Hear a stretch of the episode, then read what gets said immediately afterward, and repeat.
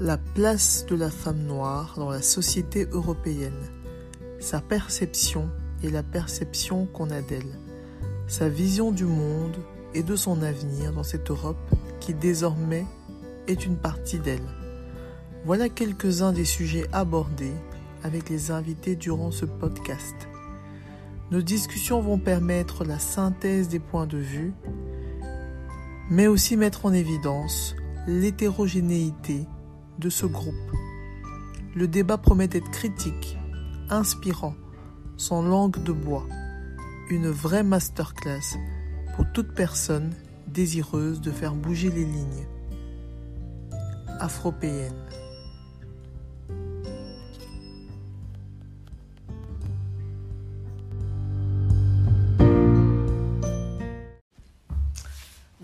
Valentine. Bonjour. Bienvenue sur le podcast. Merci.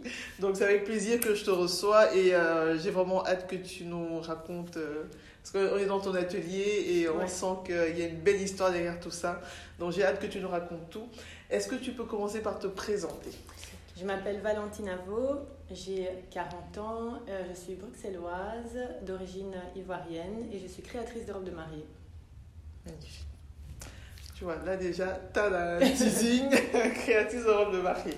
Euh, avant qu'on aille un peu plus loin euh, sur ta personne, est-ce que tu peux nous dire si tu connaissais déjà le terme afropéenne avant que je te contacte? Ah oui, oui, oui. Oui, et tu le connaissais comment? Mais je pense que j'en ai entendu parler euh, même lors de salons avec des, des artisans Mm. Et euh, dans, des, enfin, oui, dans des magazines pour euh, différentes occasions. ouais. Et euh, est-ce que tu te sens concernée? Est-ce que tu, c'est une case qui te convient ou tu as plutôt tendance à à pas te mettre dans une case en, en tant que groupe? On va dire que j'ai peut-être pas trop tendance à me mettre Mm. dans une case, mais le terme me correspond aussi. Mais c'est vrai que je, je ne pense pas trop à, à, À te définir. à me définir Ouais. parce que euh, voilà, ma- mes parents sont de Côte d'Ivoire, mais je suis née en Belgique et j'ai euh, habité pendant six ans à Londres, deux ans en Italie, en, en France aussi. Mhm. Euh, et donc, ouais, j'ai vraiment un mix. Donc, en plus de, de, de ma culture africaine, enfin de mes origines africaines, du fait d'être belge, même les endroits où j'ai habité m'ont influencé. Donc, je me sens vraiment comme un, un, un vrai mix de, de plein d'inspirations. Citoyenne du monde. Voilà. Ok, c'est parfait. Bon, donc du coup, revenons euh, à toi. Est-ce que tu peux nous expliquer un peu euh, comment on devient créatrice de, de robes de mariée? Euh, Donc ça, je demande toujours, si possible, que les gens m'expliquent vraiment depuis le début, leur enfance, comment euh, on grandit, quel choix d'études on fait, Et finalement, quel choix de métier. euh, Ok. Mais euh, on va dire que pour la création de robes de mariée, comme pas mal d'ailleurs de créatrices, ça arrive un petit peu par hasard.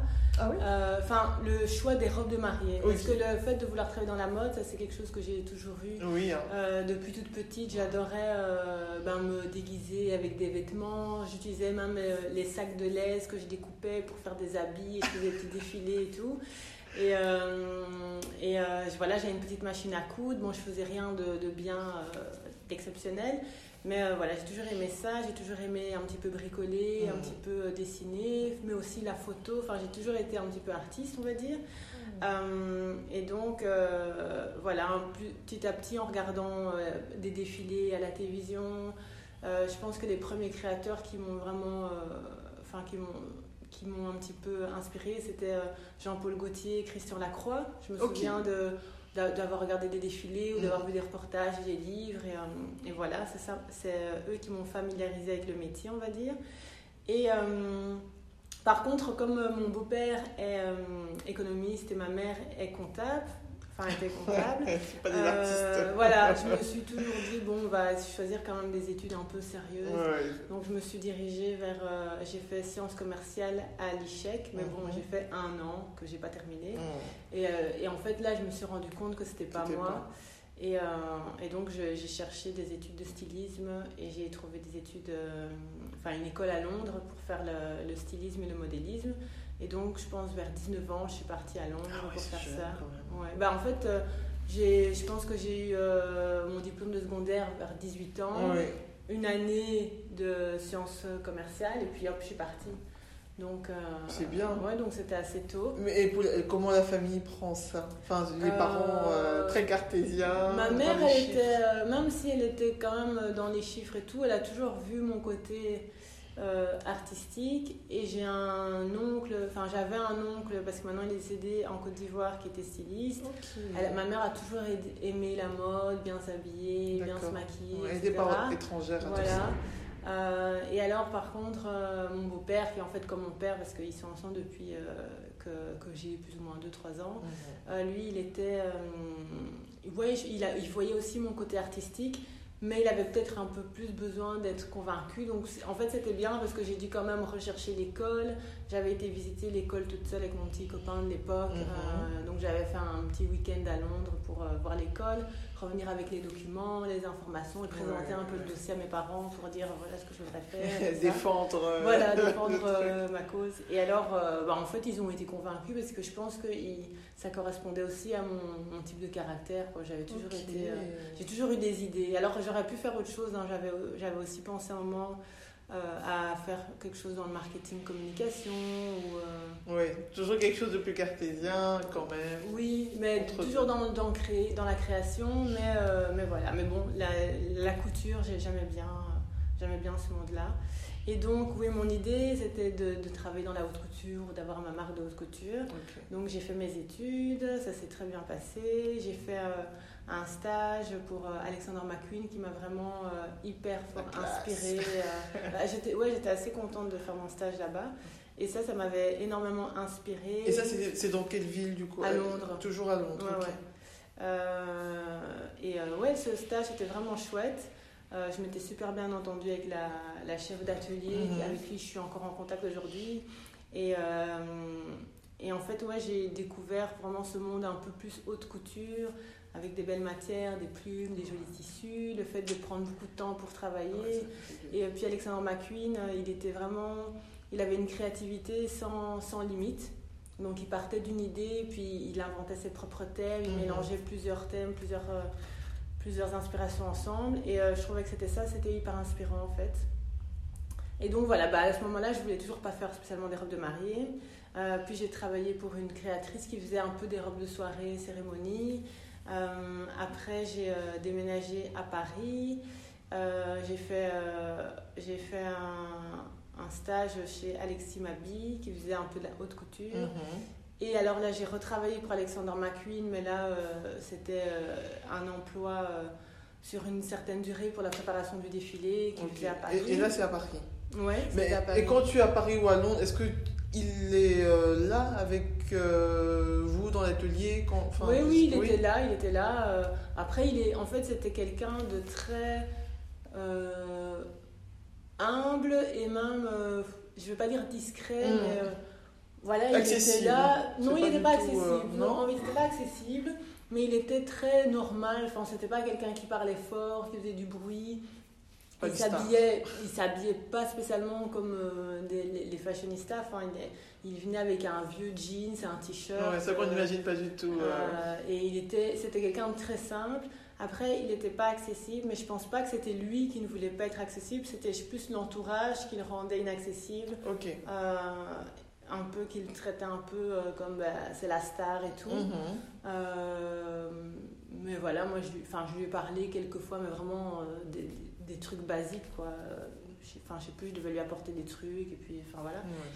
Mais euh, oui, il était ni méchant, ni, ni, ni, très gentil, mais il était juste normal, quoi. Et tu, tu, tu le croiserais dans la rue sans savoir qui c'est, tu ne dirais jamais que c'est un grand créateur euh, qui côtoie les stars. Oui, c'est vrai qu'on a plutôt tendance à imaginer des gens très euh, dans l'excès, autant dans la tenue que dans la façon de s'exprimer. Non, lui, pas du tout. Bah, c'est le contraire de Karl Lagerfeld, par exemple, qui était vraiment une star à part entière, avec un, un, un look tout ça. Non, lui, vraiment, un, type que tu aurais dit, un type lambda. Mmh.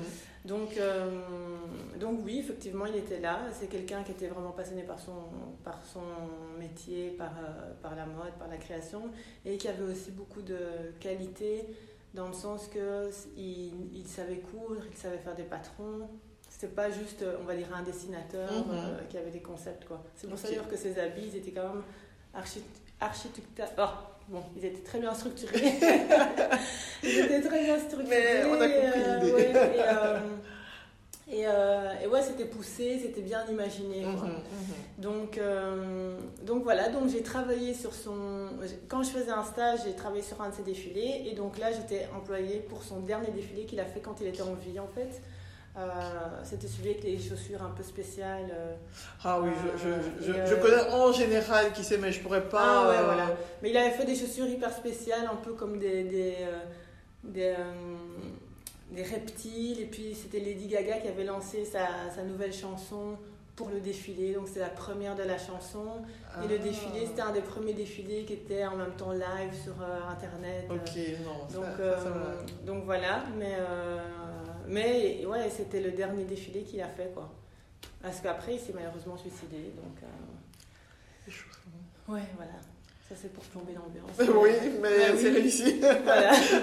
Non, mais, voilà. n'empêche c'est- que oui, tu, as eu euh, l'occasion et la chance de travailler avec euh, un, un génie. Oui. C'est pas grave. Euh, ouais, non, franchement, c'était super chouette. Je vérifie juste. Oh non, ça va. Euh, ouais, ouais, non, franchement, c'était c'était super intéressant. Et c'est vrai que quand il est parti, ça m'a aussi attristé. Mais après, ça m'étonne pas parce que les, les rythmes, quand on a ce genre de, de boîte, sont. C'est sont vrai, c'est la folie. Ben, en fait, à partir du moment où on aime, on aime bien la mode, voilà, on veut créer des choses. Et puis, euh, pour être rentable, il faut créer plus de produits. C'est ça. Il avait femmes, puis il avait hommes, puis il avait des accessoires, euh, euh, enfin les sacs, les chaussures. C'est Et puis après, tu as plus de, plus de collections. Et en fait, euh, la créativité, c'est quelque chose que tu sais pas faire sur demande. euh, euh, et enfin, créer tous les Oui. X mois quelque chose, ça doit toujours être grandiose. Et puis si c'est pas grandiose, bah, peut-être que les, actionnaires vont dire bah, ça c'est Ouais. pas bien vendu, il faut faire plus comme ci, plus comme ça. Donc, Ouais, euh, créativité et rentabilité, c'est compliqué oui. en fait à associer. Surtout que lui, il avait toujours des concepts de fou, donc euh, c'était pas toujours fait pour que ce soit rentable en fait. Euh, bah, D'ailleurs, les pièces de ces défilés ne se retrouvaient pas dans la boutique. Quand on est dans la Mm. boutique, c'était beaucoup plus, euh, c'était beaucoup plus, on va dire, portable. C'était moins, moins waouh que, que les Mhm. pièces de ces défilés. Donc, euh, donc voilà, mais je sais plus pourquoi on en est arrivé là. Mais tu me racontais ton Ah ouais, parcours voilà. depuis Londres, Paris. Voilà, donc j'ai fait ça et j'étais toujours à Paris. Et alors là, il y a une copine d'une amie à moi qui m'a demandé de faire sa robe. Et donc, euh, je me suis dit, ok, euh, enfin, sa robe de mariée. Je me suis dit, ok, Oui. bon, j'ai jamais fait, j'ai jamais fait ça, mais on va essayer. Et puis, elle, elle voulait vraiment faire un truc un peu, euh, enfin, extravagant, on va Mm. dire, euh, pour, euh, pour l'époque et pour la situation. Et euh, chez Alexander McQueen, j'avais un peu eu l'occasion de voir euh, le travail des plumes et des choses comme ça. Et, euh, et on, est- on avait parlé de ça avec, euh, avec cette fille. Euh, et donc, on était parti finalement sur une robe en plumes. Et, euh, et c'était super chouette à faire. Bon, moi, Ouais. j'habitais dans une petite chambre de 9 mètres carrés. Et donc, j'avais fait toute sa robe Paris, dans quoi. cette petite voilà, Paris. Euh, au je sais plus quel étage, sans ascenseur. Et, C'est euh, dingue cette ville, voilà. franchement. et, euh, et donc j'avais fait euh, toute sa robe de mariée dans ma toute petite chambre. Et euh, et enfin voilà, non, c'était super chouette. Ouais. Euh, j'avais adoré, en plus elle m'avait invité à son mariage et euh, c'était trop cool de, de voir en fait... euh, Sa la première- création. Ouais, de voir la portée. création portée. Je pense que Ouais. c'était une des premières fois où je voyais vraiment... ben oui, parce que les autres fois quand je faisais des vêtements, c'était plus pour moi. C'est vrai qu'il y avait le défilé de l'école, mais c'est pas la même chose que... Voilà. Et, euh, et non, franchement, j'étais trop fière et en même temps, c'était émouvant. Et, euh, et donc, je me suis dit, ah, mais c'est chouette. Et puis après, il y a une autre copine qui m'a demandé, et encore une autre copine. Et donc, petit à petit, je me suis dit, ah, ben tiens, ça peut vraiment être euh, un chouette créneau. Et en plus, tu peux t'amuser comme avec la haute couture, dans le sens que tu peux prendre des belles matières, tu peux prendre le temps de faire, euh, enfin, faire des chouettes choses, parce qu'il y a quand même un budget. Euh, donc, tu peux te permettre euh, Mhm. voilà, de proposer des trucs un petit peu plus fous aux personnes. Donc je me suis dit bah, que c'est quelque chose que j'aimerais bien faire. Donc ça c'était Paris. Bon après je suis revenue à Bruxelles quelques temps. Et puis après je suis, euh, j'ai rencontré mon copain à New York euh, qui- Mhm. qui, est italien. Et donc j'ai été habiter en Italie pendant deux ans à Milan. Et là j'ai travaillé pour euh, une autre boîte, enfin un, pardon, un styliste. Et, mais je continuais de faire encore À des robes. Ouais, oui. Quand même. Bon, Là, j'ai fait aussi une petite parenthèse photo, parce que comme la photo, c'est quelque chose qui m'a toujours suivi, que j'ai toujours adoré faire. Mhm. Euh, comme au début je parlais pas italien et qu'en Italie il faut vraiment parler italien si on veut trouver du boulot, à part si on travaille pour des institutions internationales. Ok. Mais si on veut travailler avec les gens, il y a beaucoup de gens qui parlent pas anglais. Ok. Et euh, dans Ça, les ateliers, bon à savoir. voilà, voilà. Et surtout dans les ateliers, ben, tu, tu travailles avec des, des, des- enfin que ce soit chez McQueen ou dans d'autres ateliers, il y a quand même beaucoup de femmes qui vont avoir euh, plus de 50 ans, Mhm, celles qui mhm. sont vraiment euh, les plus qualifiées en général. Et bon, bah, sont, en fait, sont, euh, sont pas toujours des gens qui parlent plusieurs langues. hein. Oui, c'est ça. Euh, donc, C'est la langue du quotidien. Voilà, et c'est eux qui vont donner les instructions, tout ça, donc c'était important que j'apprenne l'italien. Finalement, j'ai trouvé une, un boulot dans un, chez un styliste euh, qui lui était d'origine mexicaine et donc il parlait aussi un peu anglais, mais enfin, on arrivait à se comprendre. Mhm. Et, euh, et oui, et avant de trouver ce boulot, donc j'avais fait, comme je faisais de la photo, je commençais à faire, euh, j'avais un blog aussi, et je faisais de la photo en fait, euh, des photos pour les défilés, enfin à la sortie des C'est toi qui défilés. fais les photos là? Non, ça c'est Ah. pas moi. Ma première collection, c'est moi qui ai fait les photos, mais elles sont pas sur le livre. Mais je faisais plein de photos de, à la sortie des défilés, mais parfois de célébrités. J'ai fait euh, photos. Enfin, quand je dis j'ai fait des photos de, par exemple, Kate Moss, c'est pas Kate Moss n'a pas posé pour moi, mais Oui, elle sortait des défilés, alors je faisais ces Ouais, ça j'ai vu que pendant les Fashion Week, Voilà. voilà, chacun fait la plus belle photo qui va peut-être Voilà. être euh, achetée par un magazine. Voilà, mais oui, j'ai eu, euh, j'avais eu un magazine, je sais pas si c'était Vogue US ou je sais pas, je sais plus qui, qui avait mis sur son site. Et euh, effectivement, j'ai pris des photos de Laetitia Casta, euh, Kate Moss, euh, Mhm. Solange et, et des autres, d'autres personnes, plus euh, plein de, de, on va dire, de personnes de la mode. Bah, Chiara Ferragni, je sais pas si tu vois. Clara Ferragni. Chiara Ferragni, c'est Mhm. une célébrité italienne, enfin c'est une blogueuse italienne qui est devenue super connue. Enfin voilà, plein de gens qui à l'époque étaient connus mais pas hyper connus. Mhm. Et maintenant il y en a qui sont devenus, il y en a qui ont, qui sont, qui sont, qui ont changé de boulot et tout ça. Mais donc oui, voilà, de, de plein de personnes. Et ça c'était sympa parce qu'en fait pendant les semaines de la mode, tout le monde s'habille un petit peu de façon un peu plus extravagante. Ah Ouais. Et c'est aussi un- inspirant. Mais c'était pas, euh, c'était pas mon monde. euh, Ah ouais, C'était un petit aparté, un petit aparté Oui, voilà. photo. ça- Voilà, j'aime toujours bien la photo, mais c'est vrai que c'était pas mon monde, euh, les, les fashion week et tout ça. Ouais. Mais donc voilà. Ah, c'est une euh, autre ambiance. hein. C'est c'est euh, ambiance. c'est un autre rythme aussi. Ouais, c'est un autre rythme, c'était super chouette, mais c'est un, il faut être hyper people quoi. Moi, je suis pas, je suis pas, je suis pas très people. Enfin, Ouais. j'aime bien les gens. En fait, j'aime beaucoup les gens que je connais. On va dire, euh, j'aime- j'ai- j'aime bien. euh, euh, je suis très Mais pas être en soirée. Ouais, euh, mais je suis pas le genre en soirée qui va parler avec tout le monde, Ouais, surtout si, si, si t'as pas de connexion avec ces personnes-là. Voilà. Donc, euh, donc voilà. Mais bon, c'était une, une chouette parenthèse Mm. et, euh, et euh, je pense que ça, ça a aussi un peu nourri mon œil, que ce soit au niveau des tenues des, des personnes qu'au niveau artistique et au niveau photographie. Parce que, enfin, par exemple, la photographe avec laquelle je travaille maintenant pour mes photoshoots, ben, on se comprend et je suis capable de donner les, les, Les, dir- les les directives. ou donner le mood que je voudrais. Et puis elle, voilà, son style me correspond aussi, elle comprend ce que je veux. Mais peut-être que si j'avais pas eu cet œil, j'aurais pas pu euh, lui dire ce que je voudrais aussi, tu vois. Ou ça aurait été plus compliqué de communiquer, d'aboutir à un résultat. Ou on aurait eu un autre type de résultat. Mais donc, Ouais. euh, je pense que voilà, toutes les expériences qu'on fait, en fait, c'est des, des petites briques que qui s'empilent euh, pour, euh, pour nous former. Rien n'est à jeter, rien n'est Voilà. à négliger. C'est ça. Euh, et donc, euh, oui, bon, je travaille pour ce créateur. Et puis après, on vient, on retourne habiter en Belgique avec mon copain. Mm. Et je me dis, euh, vraiment, j'ai envie de faire cette marque, j'ai envie de me lancer. Et euh, en Belgique, je travaille encore pour euh, un ou deux, enfin, pour une euh, boutique de robes de mariée dans les retouches. Enfin, Mhm. deux boutiques j'ai fait. Et aussi pour un créateur. Et parallèlement, je commence à monter petit à petit des idées de mon projet à essayer de faire une première petite collection. Et, et voilà. Mais en fait, c'est comme je disais, c'est un peu arrivé par hasard. C'était pas quelque chose où je m'étais dit de- toute petite, je veux faire des robes de mariée. C'est vraiment en faisant pour cette personne et puis en faisant pour d'autres et en me rendant compte que c'était chouette et que c'était assez proche de la haute couture que je me suis dit, ah ben, ça peut être une voie. Et tu as besoin aussi de moins de fonds pour commencer que, que par exemple si tu veux lancer une marque de prêt-à-porter, ça demande énormément d'argent, d'investissement au début parce que tu dois faire une collection, puis aller faire les salons euh, professionnels, tu dois peut-être euh, avancer beaucoup d'argent pour euh, fournir les boutiques, il faut faire plusieurs tailles, enfin c'est pas la même chose que les robes de mariée où on va dire tu investis dans une collection des modèles que tu fais et puis chaque fois qu'une cliente me commande une robe en fait, elle me paye un acompte, donc avec son acompte j'achète les tissus. Et alors après, quand la robe est finie, elle me paye le solde. Donc pour commencer, c'était un, un, un, business model bah, assez pratique. Il n'y a que quelqu'un qui s'y connaît qui peut l'expliquer comme ça, parce qu'on n'imagine pas du tout. Enfin, moi, j'aurais pensé que c'était plus compliqué de faire euh, créatrice de robe de mariée, parce que tu vois, ça, ça me paraissait plus luxueux, plus, euh, plus démesuré, donc plus cher.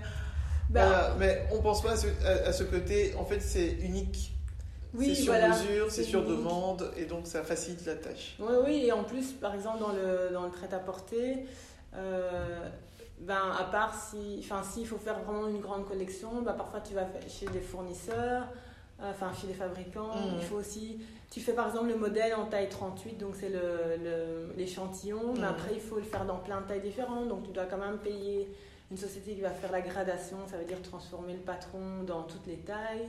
Enfin, il y a plein de petites étapes en fait qui rajoutent au coût. Euh, donc. Euh, ok, pour ceux qui veulent se lancer, préparez-vous. ok, et donc quand tu. Euh, mais en, fait, j'avais deux, trois petites questions pour être sûr. Donc à Londres, tu fais une école de stylisme, de couture, enfin comment s'appelle une école pour devenir euh, styliste C'était euh, ben, c'était London College of Fashion, donc le collège de la mode de Londres. Oui. Et euh, dans cette école, il y a plein de cours qui sont vraiment tous liés à la mode. Donc c'est stylisme. Moi j'ai fait stylisme modélisme, mhm. mais tu as aussi par exemple stylisme mode homme, stylisme les costumes. Euh, T'as les chaussures. Et il faut vraiment choisir sa filière. C'est pas qu'on peut prendre des cours à option dans un peu tout, non. En fait, euh, il y a une première année qui est, qui est foundation et là tu fais un petit peu de tout. Les bases, ouais. Et alors après, tu choisis le cours que tu vas faire après. Donc moi j'ai fait l'année de foundation et après j'ai fait le cours euh, fashion design, pattern cutter.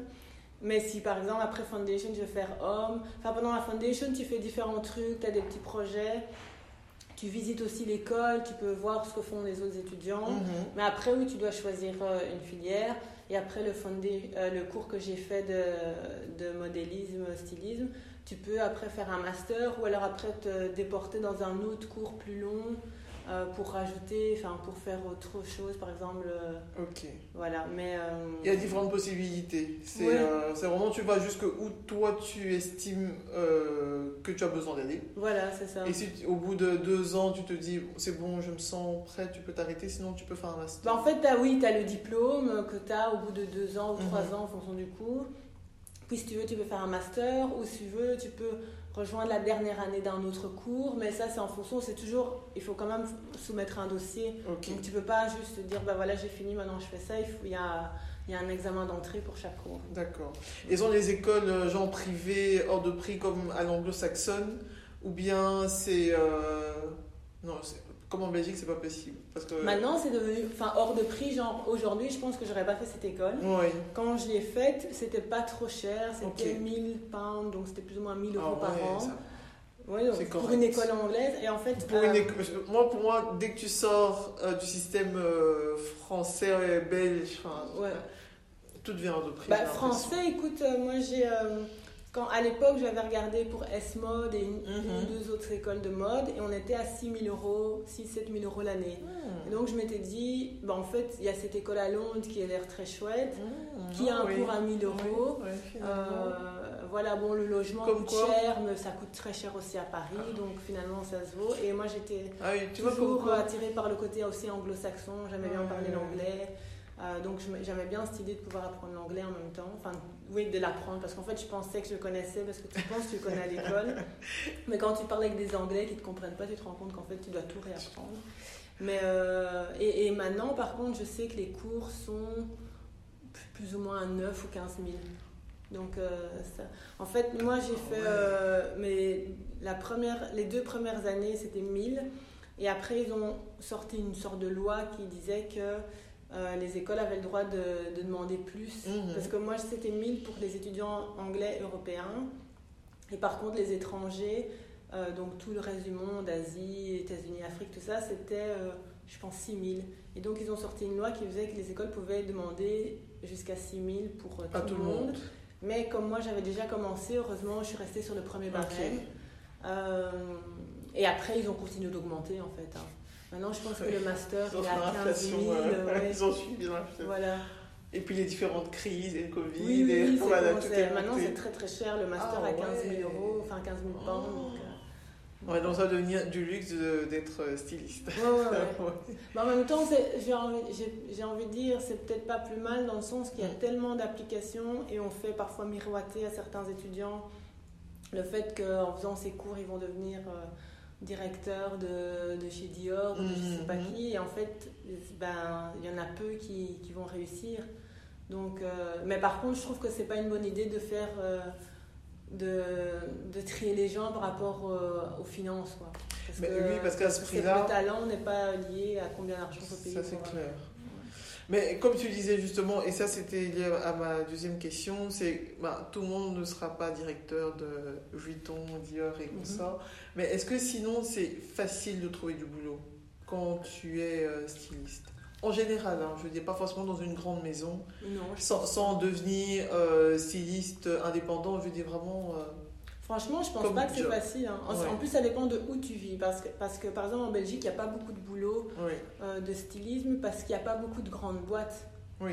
À Paris, tu en as beaucoup plus, mais tu as aussi beaucoup plus de demandes. de- de- donc, c'est lié. Mais c'est vrai que si tu es bon, euh, voilà, tu peux trouver plus facilement, que ce soit à Paris, à Londres, à Mm. New York ou dans les grandes villes, etc.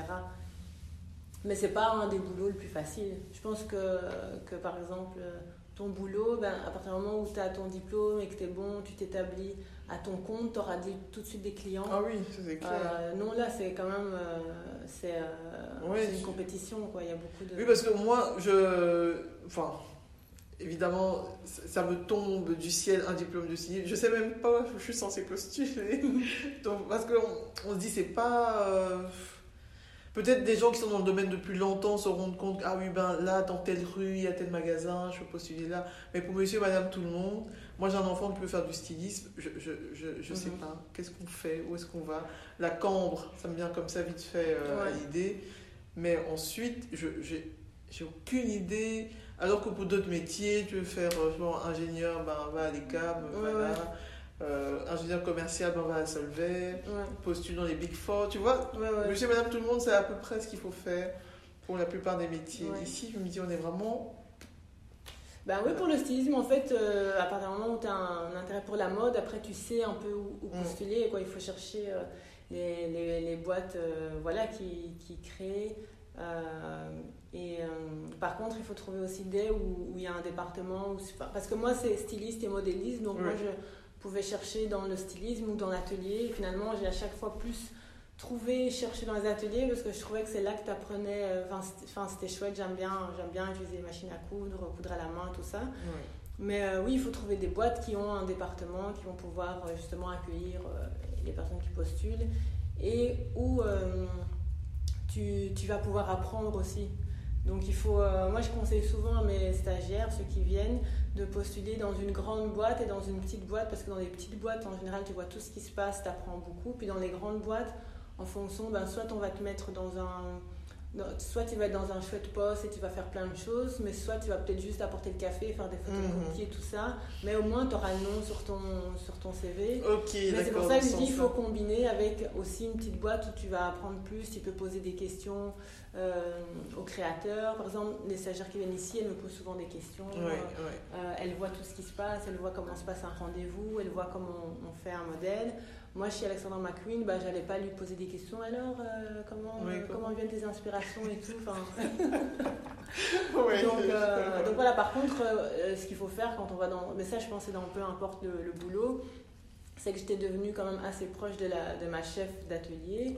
Et alors, si tu arrives à, à- à, devenir ami ou, ou proche de, des personnes qui sont au-dessus de toi et qui ont plus d'expérience, tu vas apprendre énormément d'eux aussi. Ok. Donc, euh, Eh ben, merveilleux conseil. Mais sinon, donc tu étais arrivé à- en Belgique Ah oui, oui. et tu commençais tout doucement ta boîte. Ouais. Comment ça se passe? Ben, euh, comment ça se passe? Mais je travaille pour, euh, pour euh, une boutique. Enfin, non, en fait, je fais, je fais des modèles, j'ai des inspirations, je fais des modèles dans, dans, ma- dans mon appart. Euh, après, je les prends en photo, Mm. euh, je les mets sur mon site. Et, et alors, j'essaie, oui, de dire que je fais des robes de mariée, puis sur Facebook, etc. Je participe à des salons du mariage en Belgique pour montrer un petit peu mon travail. Au début, je reçois les gens chez moi. Et, euh, et donc, euh, voilà, les clientes, elles viennent à la maison, bah, c'est tout, tout, sympa et, euh, et elles choisissent leur robe et puis je fais ça sur mesure. Et parallèlement, je travaillais aussi pour un atelier, enfin une boutique de robes de mariée. Donc là, je faisais des retouches. Donc ça, c'était chouette parce que ça me permettait de justement aller regarder à l'intérieur des robes de la compétition, entre guillemets, de voir comment c'était fait, de voir ce que j'aimais bien, ce que je trouvais moins bien fait, de voir comment ça tombait sur les clientes qui achetaient dans cette boutique. Et là, c'était aussi euh, une boutique de créateurs, parce que je sais pas, ça existe des robes de mariée en, en comment dire ça, euh, en série? Oui, alors là, c'était euh, des robes de créateurs. Oui. Donc, c'était des, des, des, créatrices qui, qui étaient principalement en France, mais aussi en Angleterre, qui font leur collection euh, et alors après, chaque modèle va être produit euh, sur com parfois c'est sur commande. Donc euh, quand une boutique, je sais pas, à New York dit voilà, j'ai reçu une commande pour tel modèle, ben, ils vont commander le, la taille la plus proche de la taille de la personne. Donc par exemple, ils vont prendre ses mensurations et prendre la mesure la plus large et commander dans cette taille-là. Et donc la robe va être commandée dans cette taille. Et puis quand elle arrive à la boutique, ils vont faire les ajustements. Euh, sinon, après, tu as vraiment la plus grande distribution, aussi le Pronovias, où là, ils vont faire chaque modèle euh, dans différents, en différents exemplaires, en différentes tailles. Euh, et puis après, tu as le sur-mesure où c'est vraiment la, la, cliente commande et, tu fais le patron à ses mesures. Et donc, c'est fait vraiment sur mesure. C'est pas juste que tu fais un 40 et puis tu le mets à sa taille. D'accord. Ok, ça va. Je vois. Je vois mieux. Et donc, quand tu, euh, voilà, tu analyses les robes et tu te dis, ça va, je suis pas trop mal. Ça va, oui. Bah, en fait, je pense que j'ai eu, euh, j'ai eu euh, beaucoup d'inspiration aussi, le fait d'avoir vécu, comme je disais, à Londres, à Milan, à Paris. Oui, d'avoir vu tout ce qu'il y a. Voilà, mes inspirations sont, sont assez variées et aussi les thèmes qui m'ont toujours inspiré, même quand, j'étais, quand j'étudiais. Le, la mode un petit peu entre les années 20 et les années 40, euh, le style un petit peu vintage, le style un peu euh, de old Hollywood comme on dit. Euh, et ça c'est un thème qui m'inspire toujours et qui se retrouve un peu dans mes créations. Et donc en fait c'était chouette parce que quand j'ai quand j'ai fait mes premières enfin, ma première collection, mon style était quand même un peu différent de ce qu'on trouvait à l'époque. Mm. Et donc, ça, ça, ça, parlait quand même à, quelques personnes. Et encore aujourd'hui, ben, justement, hier, il y avait une Marie qui me disait ah, ben, j'aime bien, j'aime vraiment bien votre style parce que c'est différent. C'est pas ce qu'on voit quand on, regarde des robes de mariée, etc. donc, euh, voilà. Ça attire l'œil tout de suite. Ah, chouette. Et euh, donc, maintenant, ça fait combien de temps, du coup, que tu es euh, officiellement installée? Que tu existes en tant qu'entreprise officiellement euh, Ça fait 6 euh, ans. Ouais. Ah ouais, quand même déjà. En fait, j'ai euh, fait ma, ma première collection en 2015, mais mhm. c'était de chez moi. J'ai un petit peu j'ai j'ai bossé et puis après j'ai eu ma fille en 2016. Donc là, c'est un petit peu ralenti. Donc je, je, prenais quelques clientes, mais je pouvais pas, j'avais pas le même rythme. Et puis après, ça a bien repris. Et puis après, il y a eu le Covid. Donc euh, même si ça fait six ans, j'ai l'impression que ça fait un petit peu moins longtemps que je suis vraiment euh, à plein temps. Quoi, parce qu'entre-temps, il y avait ma fille. Oui, parce que maintenant, tu fais plus que ça. ça voilà. Au tout début, quand j'ai commencé en 2015, je travaillais encore pour l'autre boutique. Oui. Euh, et voilà. Mais c'est bien, c'est que ça marche. Oui, oui, ouais, Mine de rien, malgré Covid et qu'on sort. Ouais. Ok. Et euh, comment, euh, justement, on disait tout à l'heure, comment est-ce que tu vois euh, l'avenir ben, Oui, de ton entreprise? Et tu sais, j'oublie toujours cette question, mais on est évidemment sur le podcast Afropéenne. Mhm. Donc, il s'agit de femmes européennes, mais qui ont la particularité d'avoir une ascendance africaine, afrodescendante. Ouais. Je laisse les gens choisir leurs termes. Et je, demande, je demande toujours aux invités, est-ce que être une femme, être une femme noire, donc vraiment dans les deux situations, c'est quelque chose qui a joué dans le parcours? Euh, en bien, en mal, euh, pas du tout, ça n'a jamais été un sujet. je suis toujours curieuse de savoir. Mais ça a clairement joué. Euh, ça a clairement joué, parfois en bien et parfois en Mhm. mal. Je pense qu'il y a parfois des clientes qui vont se reconnaître en moi. Euh, j'ai euh, bah, j'ai des clientes qui sont aussi d'origine africaine, euh, ou qu'elles soient nées en Belgique ou pas. Après, j'ai des clientes qui sont pas, enfin, qui ont aucune origine africaine, mais qui euh, aiment bien le fait d'avoir une créatrice qui soit d'origine africaine ou Mhm. qui, qui, qui a beaucoup voyagé aussi. Parce que moi, j'ai quand même, je trouve ça chouette, j'ai voilà, des clientes voilà, qui sont pas africaines, mais qui vont me dire, ben, en fait, je voulais venir chez vous parce que je voulais une créatrice belge. donc, euh, donc c'est chouette Ah aussi bah le, oui. côté, euh, le côté que voilà, on m'identifie comme une créatrice reconnue en Belgique. Et par exemple, Ah, ça, quand, on, chouette, ouais. quand on fait des. euh, quand ils font des listes dans des magazines des créatrices de robes de mariée belges, ben, je vais être dans la liste. Mhm. Euh, après, j'imagine que voilà, il y a certaines personnes qui vont pas venir chez moi pour, euh, pour cette raison-ci aussi. Mhm. Euh, après, j'ai pas eu vraiment. euh, j'ai une ou deux fois des remarques un petit peu, on va dire, déplacées euh, de, de, de- de certaines clientes, mais sinon, c'est vraiment très peu. Et là où ça a aussi joué très positivement, c'était bon, c'était avec un événement triste qui était la mort de George Floyd. Mais ils ont, suite à cet événement, ils ont beaucoup de magazines américains euh, et même un peu partout dans le monde ont euh, voulu recenser un peu mieux les, les créateurs d'origine africaine. Et donc j'ai eu, euh, suite à ça, pas mal de, de couvertures presse en fait aux États-Unis, dans plein de Oh, magazines en. Angleterre et bon après dans le monde. J'avais déjà eu des, des couvertures presse, on va dire un peu dans plusieurs pays au niveau mondial, mais pas à ce cette échelle-là. Là, c'était vraiment, je pense que j'ai eu une vingtaine, allez, je vais dire une quinzaine sûre, et c'est peut-être une vingtaine, j'ai pas les comptes, mais d'articles dans des magazines américains et anglais. Ouais. Et euh, souvent, c'était euh, dans des listings euh, les meilleures créatrices ou créateurs d'origine africaine. Et parfois, c'était juste les meilleurs créateurs de robes de mariée.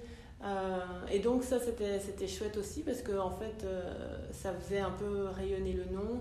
Et ça m'a permis d'avoir des clientes aussi des États-Unis qui commandent euh, en ligne, bon, comme, ouais. en ligne. On, on se fixe un rendez-vous Zoom, on se parle, et puis après, euh, je leur, en- euh, je leur envoie une fiche pour noter Mhm. leurs mesures, et puis après, elles commandent le modèle, et je leur envoie par la poste. Et en fait, ça, c'était super chouette. Et alors, euh, C'est trop bien. bon, en plus, c'était même pas des clientes euh, d'origine euh, afro-américaine, hein, c'est Oui, un mix, mais ouais. Mais c'est chouette parce que ça, ça montre qu'il n'y a pas de frontières, et, C'est plutôt rassurant. et euh, ouais, non, c'est cool, c'est cool. Ok.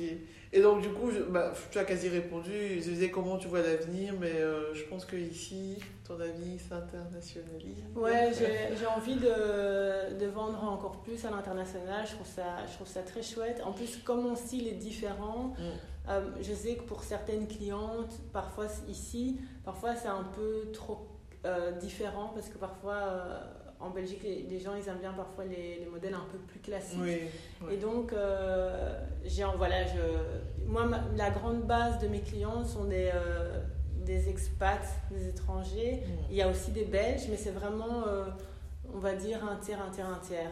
Donc, euh, c'est pour ça que je sais que mon style plaît aussi un petit peu partout et que j'ai envie de pousser, euh, de pousser ça tout en continuant d'accueillir euh, la clientèle Mm. belge ou établie en Belgique. Ok, très bien.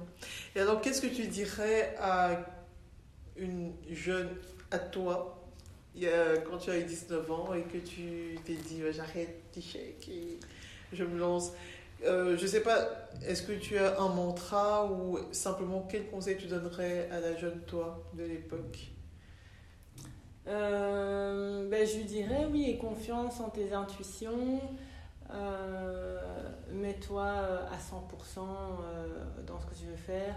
Mets de l'argent de côté, ne dépense pas tout en, en vêtements.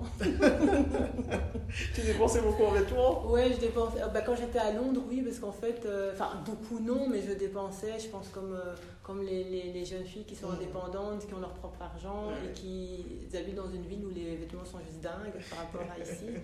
Euh, donc, C'est clair, Londres, c'est un autre niveau. Ouais, non, j'avais. Et en plus, c'était à l'époque. C'était, euh, il y a la série Sex and the City qui était hyper euh, à la mode et donc la fille dedans, Carrie elle, euh, elle est super euh, riche sans travailler. elle écrit deux articles par mois Oui, et puis elle, a, elle peut s'acheter plein de chaussures. Mais elle, elle en a fait rêver des gens. oui, hein. et je pense que ça Oh faisait rêver, que c'était un, euh, ça faisait un petit peu rêver et tout. Et donc, c'est, c'est bien de se dire, euh, il faut, faut quand même. Bon, après, je sais pas que j'ai dépensé tout mon argent, mais ce que je veux dire, c'est que j'aurais peut-être mis un peu plus de côté pour mes projets. Ce que je trouve bien aujourd'hui pour les jeunes, c'est qu'ils ont accès quand même à énormément de contenu sur les réseaux sociaux pour comment ben, entreprendre, comment épargner, comment investir. Et c'est vrai que. L'info, elle est là. voilà, quand moi j'étais euh, jeune, euh, ça fait la vieille dame, à mon époque. Donc, ouais, quand moi j'étais jeune, à part si tes parents t'apprenaient ce genre de choses, en fait, il y avait certaines choses où tu n'étais même pas au courant de comment ça se faisait et il n'y avait pas spécialement, enfin tu savais même pas qu'il y avait des livres sur le sujet ou pourtant j'ai toujours été quelqu'un de très curieux, j'adorais faire des recherches et tout mais c'est vrai qu'il y avait certains sujets en fait qui ne te sautaient juste pas aux yeux, tandis que maintenant, tu fais un tour sur Instagram ou sur YouTube, tu vas avoir des vidéos sur euh, self-care, des investissements, sur plein de Ça Pas. Et c'est vrai que, que c'est super bien pour les jeunes d'aujourd'hui de pouvoir euh, s'instruire sur plein de sujets. Oui, faut pas aller que sur TikTok. Ah en tout cas, pas que pour. Non, mais moi je l'avais installé puis je l'ai effacé. C'est vrai, oh, j'ai jamais été jusque-là, mais. Euh, tu l'as tu... Non, j'utilise très peu les réseaux sociaux, mais vraiment, vraiment très peu. Je suis pas. Non, je suis pas fan, c'est pas le mot juste, parce que je trouve que les réseaux sociaux ont rendu l'information. Le fait qu'on devienne chacun maître de l'information, je trouve que c'est un pouvoir incroyable, mhm. qui est pas toujours utilisé à bon escient, mhm. mais un pouvoir incroyable. Le fait que quelques-uns détiennent l'information pendant très longtemps, un peu euh, biaisé le jeu. Et là, les cartes sont redistribuées, et pour ça, les réseaux sociaux, c'est un outil formidable. Euh, mais je, les travers sont catastrophiques. Vraiment catastrophiques. Et euh, donc, c'est pas que je boycotte, je, mais je les utilise très peu. Mmh, mmh, mmh. Voilà. Mais sinon, je suis quand même TikTok, je trouve TikTok, Snapchat, l'instantané, je trouve que c'est vraiment le travers le plus horrible des réseaux sociaux. Par contre, YouTube, là j'adore. On peut avoir pendant une demi-heure, une heure, un vrai contenu. Là, là, je suis fan. Donc, les deux extrêmes, c'est vraiment TikTok, Snap et, euh, et, YouTube. Oui, je suis d'accord avec toi. Moi, j'avais installé TikTok parce que moi, les réseaux sociaux, j'utilise à la base plus pour mon boulot parce qu'il faut être dessus. Et à un moment, tout le monde disait il faut être sur TikTok. Et donc, je me suis dit, bon, je vais me mettre dessus. Mhm. J'ai mis deux, trois vidéos. Et en fait, quand je regardais TikTok, bon, je n'ai pas regardé longtemps, mais en fait, je trouvais le côté où en fait, on te met un contenu dont tu n'as pas spécialement besoin. Et en fait tu regardes une vidéo puis après tu scrolls tu vois une autre. Et en fait c'est tous des trucs quand à la fin tu fais on te dit bon, est-ce que ça a été vraiment utile? En fait non, non. et donc euh, ce côté où euh, moi je vois des jeunes euh, 12 ans ou même moins qui regardent ça. Et en fait ils regardent un truc puis ils regardent un autre truc. Et, en fait tu, te dis ben, ils sont juste gavés de un peu comme les oies, quoi. Oui, c'est la nouvelle drogue, je trouve, la nouvelle drogue. Par contre, ce que euh, une de mes patientes me disait, hein, une ado, elle me disait TikTok, c'est le, le, nouveau Google. Je me suis dit, comment ça, le nouveau mhm. Google, je vois pas de rapport entre TikTok et Google. Et elle m'expliquait qu'en fait, TikTok, c'est. Euh, par exemple, moi, je vais un, un reste, je, oui, je cherche un resto ou un hôtel, je, je, cherche, je, je googlise ouais. d'office, et ben ces jeunes-là, mhm. Ils vont sur TikTok. Ah ouais, d'accord. Et donc, euh, ils cherchent euh, le resto, les commentaires, euh, les avis sur TikTok. Ah, TikTok, c'est le nouveau Google. Ben, c'est intéressant. C'est là que tu te sens oui, voilà, c'est ça. c'est là que tu sens la déconnexion avec La, prochaine génération, mais bon, c'est la réalité. Hein. Non, mais clairement. Moi, bah, je fais ça sur Instagram. Parfois, je vais chercher des restos où, je, sauve les restos que je vois sur des posts et tout, mais j'avais pas pensé sur TikTok. Mais, euh, mais bon, bah, il faut vivre avec son temps, mais en même temps, il faut laisser aussi euh, aux, Ça va, j'assume. Oui, moi aussi, on ne sait pas être partout et puis ça demande beaucoup de temps les réseaux. Donc si tu es sur TikTok, Instagram, Facebook, euh, tous les autres, tu vis plus en fait. Non, je pense pas. Et c'est un côté un peu addictif. Instagram, c'est pour ça que j'ai quitté parce que au bout d'une demi-heure, tu te réveilles, tu te dis, mais en fait, j'avais pas prévu de passer une demi-heure, c'est juste que ça, ça s'enchaîne.